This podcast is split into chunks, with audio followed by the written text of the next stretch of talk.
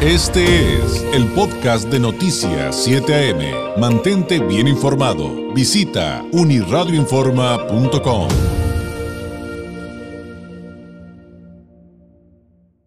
Me acompaña eh, Carlos Mora Álvarez, autor y empresario originario de Tijuana, con una amplia trayectoria en la iniciativa privada, en organismos del sector privado mexicano, en organismos de la sociedad civil, en el ejercicio de la administración pública. Mire, la verdad es que tengo que super resumirlo porque si doy todo su perfil, pues me voy a ir aquí las dos horas, ¿no?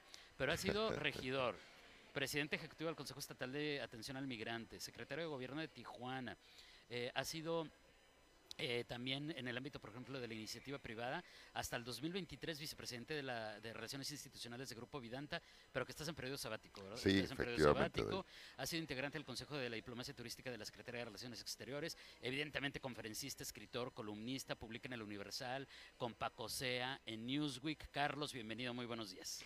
Don David, qué gusto contigo esta mañana. Me encantan las cabinas radiofónicas, sin embargo, nunca había tenido la posibilidad de, de hacerlo tan abierto y tan al, tan al aire con nuestros amigos queridos de Coparmex, pero siempre es un privilegio saludarte y a través tuyo saludar a tu enorme y vasto auditorio de punta a punta en nuestra querida península. Pues bienvenido. Hoy andas eh, eh, a, a la presentación de tu libro en Tijuana, que ya lo has hecho en otras ciudades, eh, porque es el 4 de septiembre, ¿verdad? Sí. Presentas tu libro Historias de Baja California. este es el primero que entrego, David, en Tijuana y es para ti, viene dedicado. Excelente. Aquí te lo dejo de una vez. Te platico un poquito de la historia de ese libro. Ahí viene la Aquí nada más dedicatoria. para que la vean del público. Platícanos de qué viene. Ayer estaba armando el discurso con el que lo voy a presentar en Tijuana, que es un poquito distinto el discurso con el que lo presenté en la Ciudad de México el pasado 15 de agosto.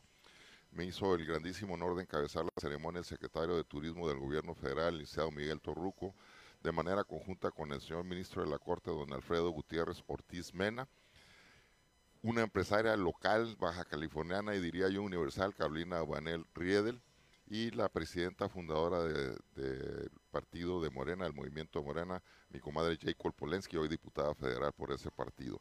Fueron los cuatro, diría yo, jinetes, no del apocalipsis, sino de la fortuna, que me hicieron favor de acompañarme en esta presión- presentación, además de nuestro querido amigo, mi hoy compadre Hugo Alfredo Hinojosa, que es el editor del libro.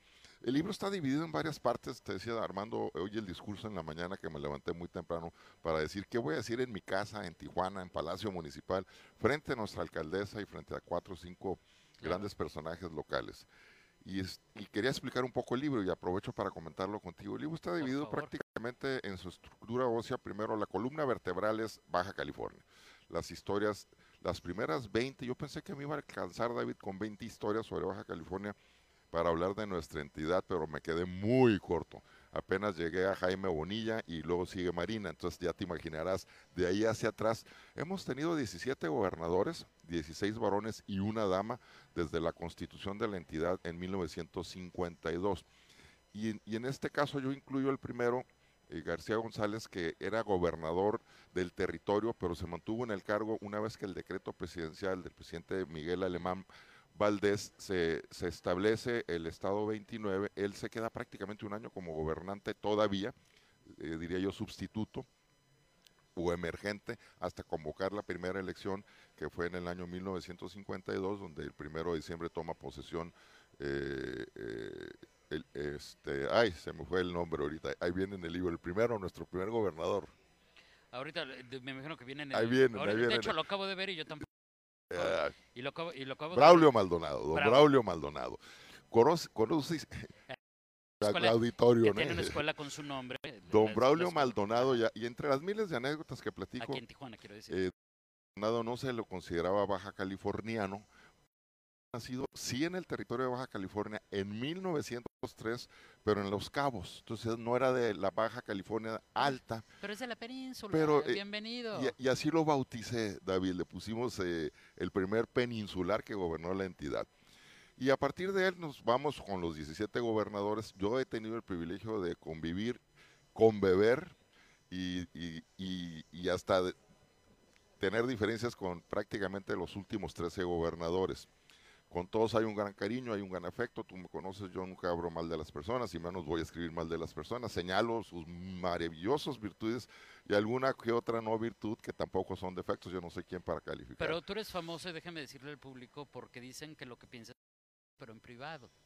Regularmente, sí. Regularmente. bueno, eh, salvo ser excepciones que bueno, pero, pero que, o sea, que e, esa parte en la que tú dices, pero, pero no todo, no todo ha estado bien, no, es, no, no eres alguien que te guardas lo que, lo no, piensas. No, no, porque tengo una señor, un señor que se llama Aquino, que acaba de morir recientemente, que inventó un personaje que era Mafalda, y en una mañana, en una madrugada no podía dormir, y entra la madre le dice, ¿qué tienes Mafalda? Pues esa cosita que me dijiste que tengo aquí no me deja dormir pero no me acuerdo cómo se llama, se llama conciencia, mijita. Y como yo tengo conciencia, cuando algo no está bien, tengo la obligación moral de, señalarlo. Mira, David, lo digo con todo respeto y ahora que ando con ánimos de hacer pininos nuevamente en el ejercicio público, creo que no hay mayor obligación de un ciudadano que demandar a su gobernante, gobernador, gobernador, alcalde, regidor, diputado, diputado local, federal o senador, ¿qué haces? ¿Qué haces por la entidad? ¿Qué haces con lo que se te paga? ¿Qué haces con los recursos que se te confían para, para ser gobernante o para ser gobernadora? Y yo creo que tendrían la obligación de informarnos de manera recurrente, que es una de las cosas que más admiro del señor presidente López Obrador. Todos los días da la cara, David. Puedes estar de acuerdo o no con él, pero todos los días de su administración, 1300 contabilizaba ayer algún compañero tuyo, conferencias en las que todos los días da la cara y contesta. Genera debate, sí, pero luego se nos olvida antes, y yo te preguntaría a ti cuántas veces viste al presidente Peña Nieto o al anterior, al anterior, en un diálogo así abierto que aceptara preguntas de quien fuera y en cualquier momento. Bueno, ya, ya, ya, ya ni para qué a toro pasado, pero y cuando lo hacía, pues la regaba. Lo sacabas de cuadro al presidente Peña, pero los ejemplos hay, eh, digo, se pueden eh, suceder, hay quien admire algunos u Voy ligando muchas de las historias de Baja California con los presidentes, porque por ejemplo, don Milton Castellanos y don Roberto de la Madrid tuvieron grandes amigos en la presidencia, como es el caso de Guadalupe Osuna Millán, con, los presidentes López Portillo y Luis Echeverría, y en el caso del licenciado Osuna Millán con el presidente Calderón. Y esas eh, conexiones dan, dan ventajas a la entidad porque genera mayor riqueza, mayor visitas. Señalaba el exgobernador Bonilla, y senador, que no sé cuántas visitas ha realizado el señor presidente en, la presente administración, pero en la previa señaló que eran 22 visitas en prácticamente 24 meses. Entonces, una vez por mes estuvo el señor presidente López Obrador aquí. Y mira que tiene muchos efectos en la entidad, eh, más que cariños y, respaldos. Yo tuve el privilegio de acompañarlo prácticamente desde el 2006 en las distintas giras de, presidenciales o campañas presidenciales y el cariño y el afecto siempre le preocupó eh, más en el norte que en el sur, por su propio origen siendo de Macuspana, en, Tabasco y, con una gran afinidad con todo el sureste mexicano, siempre sentía la necesidad de generar una mayor conexión con el norte del país. Y eso le obligaba a ser, que diría, más abierto aquí en los niveles de diálogos. Eh, yo tuve el privilegio de platicar muchas veces con él sobre esta situación, particularmente en la campaña del 6 a partir del 5 y lo conocí siendo jefe de gobierno en la Ciudad de México. Bueno, no, no es cierto, lo conocí un poquito antes siendo dirigente nacional de la que entonces partido PRD, era dirigente, ahí lo conocí. Breve mi, encuentro con él, pero a partir del 2000 y mi llegada a la Confederación de Cámaras de Comercio como director general, tuvimos cuatro grandes eventos con él, nunca se me van a olvidar, fueron los primeros. Alguien me preguntaba, una compañera periodista tuya me decía, oye, ¿qué es lo que más le reconoces en esos años? no Estoy hablando hace veintitantos años o sea, su simpatía y su sencillez. Dialogar con él en lo corto es la cosa más divertida del mundo. Hoy lo dice y lo dice abiertamente y por eso me atrevo a repetirlo, que habla muy pausado porque tiene que tener mucho cuidado con lo que dice. Porque, con cada palabra que, que, selecciona. sí, es, es, muy cuidadoso del lenguaje. Pero tú, tú eres un ejemplo claro de, de eh, tal vez con estas anécdotas podemos entender que nunca ha estado él peleado con la iniciativa privada ni con los empresarios, porque de repente se, le, se, le se, dice mucho eso, pero digo, pues si se acaba de reunir, acaba de cenar con el CCE y luego, oye, que acaba de comer con los de la Copa, que acaba de con tal grupo, que acaba de negociar con tal empresa que va a invertir en México. O sea, no es tal cual se expresa, por lo que digo, lo retomo porque tú me estás platicando como representante de la iniciativa privada también de lo que has vivido de la mano de ellos, ¿no? Mira, David, eh, y, la respuesta tiene De él, de él y de ellos, porque también es un equipo de trabajo que lo rodea, ¿no? Dicen que el que, ejemplificar eh, es porque no tiene contexto, pero déjame darte un poco de contexto. Cuando yo conocí al señor jefe de gobierno, el licenciado López Obrador, tuvimos, no me acuerdo si dije cuatro ahorita, pero además con todo el sector privado de la Ciudad de México, tuvimos otros 20 encuentros. Y voy a poner este, el que creo que fue el más importante. A mí me tocó en la transformación de la Ciudad de México. Yo adoro la Ciudad de México, tengo veintitantos años trabajando en la y cuando llegué a finales del 2000 vi la gran transformación, paseo de la reforma y los grandes avances. Pero el, el que quisiera ser más enfático en su relación con el sector privado, en esa época convocó al ingeniero Slim y a una serie de empresarios junto con el ingeniero Slim para transformar el centro histórico de la Ciudad de México. Fue un ejercicio maravilloso ver el día a día y una vez que concluyeron esta etapa del centro histórico se arrancó prácticamente hasta las lomas, o sea, todo reforma que es enorme, y fue transformando camellón por camellón, estatua por estatua, representación por representación. Esa intención gubernamental creo que es la que extrapoló e intentó hacer y lo ha realizado en varios aspectos del país, particularmente en el sureste. Y yo he sido testigo en este libro, no en el periodo de crónicas de viajes y romances, los primeros seis capítulos están dedicados a los trenes, al tren Maya y al tren transísmico, donde tuve yo el privilegio de acompañar al gabinete y particularmente señor presidente a, las distintas etapas. Esta semana, David, es, diría yo, el gran parteaguas de esta administración. El día primero que entregará su último informe de gobierno, perdón, el quinto informe del gobierno, el siguiente lo va a entregar hacia el primero de septiembre del año que entra, ya con un nuevo Congreso de la Unión, etcétera, etcétera. El primero de, de octubre entregará la estafeta al nuevo eh, presidente o presidenta de México. Pero esta semana es fundamental porque el día primero de septiembre se inaugura el tren Maya con los primeros seis o siete vagones. Ha habido una serie de pruebas, hemos tenido posibilidades de participar en alguna de ellas.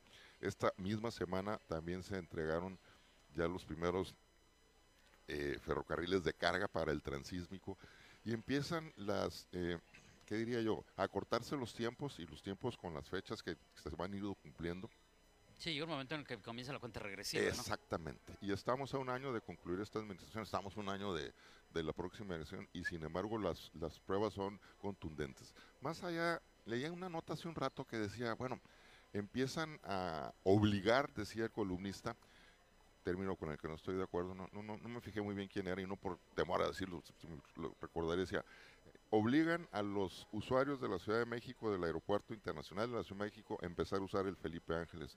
Esa es la idea de fondo, despresurizar el aeropuerto de la Ciudad de México y activar el aeropuerto eh, Felipe Ángeles. Lo mismo está sucediendo con algo que tampoco nos hemos dado mucho cuenta, y te lo digo porque yo también tuve el privilegio, no como gobierno, el último aeropuerto que este, se construyó en este país previo al Felipe Ángeles lo construyó el grupo para el que yo trabajo el Grupo Vidanta en Puerto Peñasco.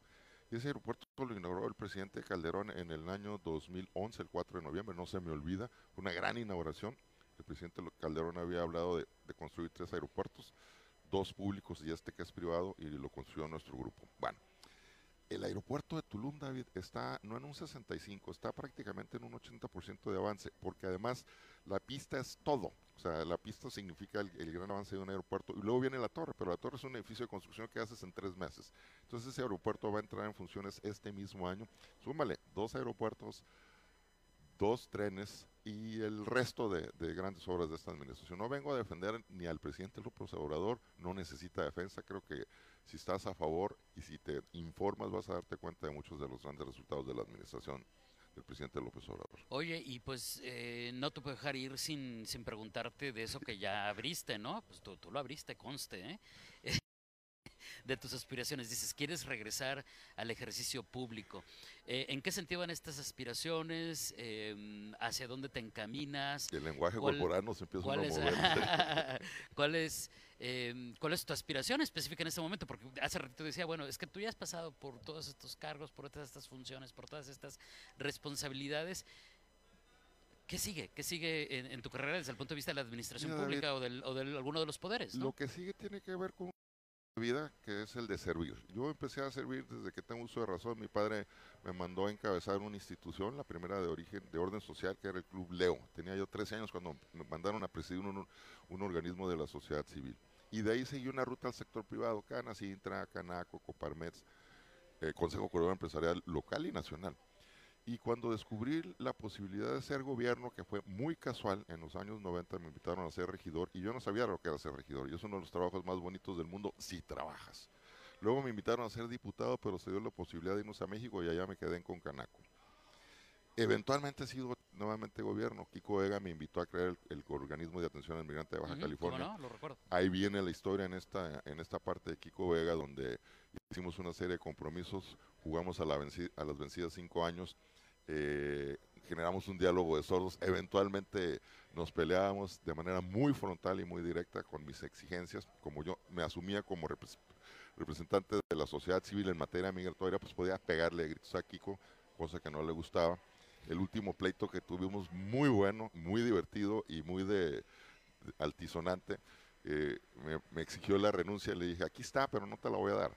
Me voy a ir cuando yo quiera, porque tenemos la bronca de los, no la bronca, tenemos el compromiso de atender a los haitianos. Tenemos 25 mil haitianos en ese momento. En cuanto lo resuelva, te la mando como avioncito.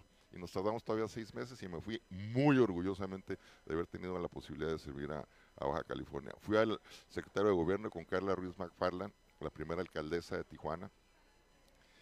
Es que a mí me llama la atención cuando dicen, la primera alcaldesa de Tijuana es Montserrat. Mi querida amiga Montserrat Caballero, efectivamente es la primera alcaldesa votada, pero a Carla también la votaron, aunque era suplente. Bueno, y luego la votaron tres veces el, ah, en, otras condiciones. sí, sí, sí, Por cierto, ahorita te voy a contestar, no le estoy sacando la vuelta. El libro lo presentamos el 4 de septiembre y quiero ser muy enfático de con las fechas, 4 de septiembre, 11 de la mañana. Todos los amigos y amigas paisanos que nos están escuchando son bienvenidos. La explanada de, del Palacio Municipal es muy grande y ni, siendo el más popular la pudiera yo llenar.